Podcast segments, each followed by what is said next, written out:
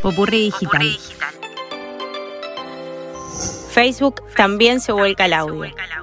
Las redes sociales están teniendo una tendencia al audio. Como no puede ser de otra manera, Facebook no piensa quedarse afuera de esta movida. En las últimas horas presentó su apuesta por el formato audio con podcast y audio en directo. La compañía está preparando una serie de nuevas funcionalidades dentro de Facebook para los usuarios y la posibilidad de monetización de los creadores.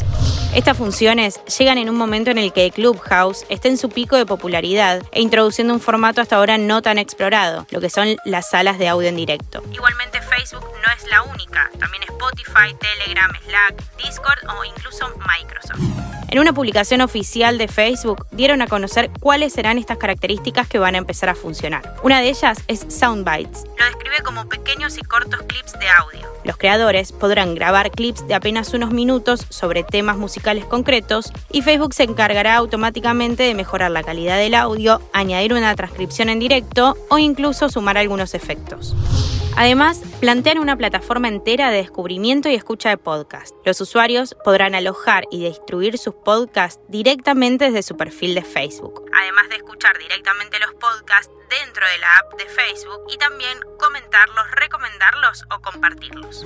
También proponen el Live Audio Rooms, el competidor directo de Clubhouse. La idea es que los usuarios se unan a grupos de conversación en directo para escuchar o participar. Y una más, esta vez en colaboración con Spotify.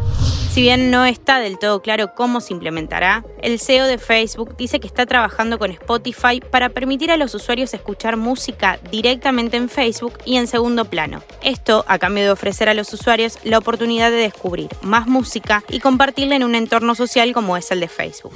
Evidentemente, los grandes tecnológicos están convencidos de hacer su apuesta por el lado del audio como formato.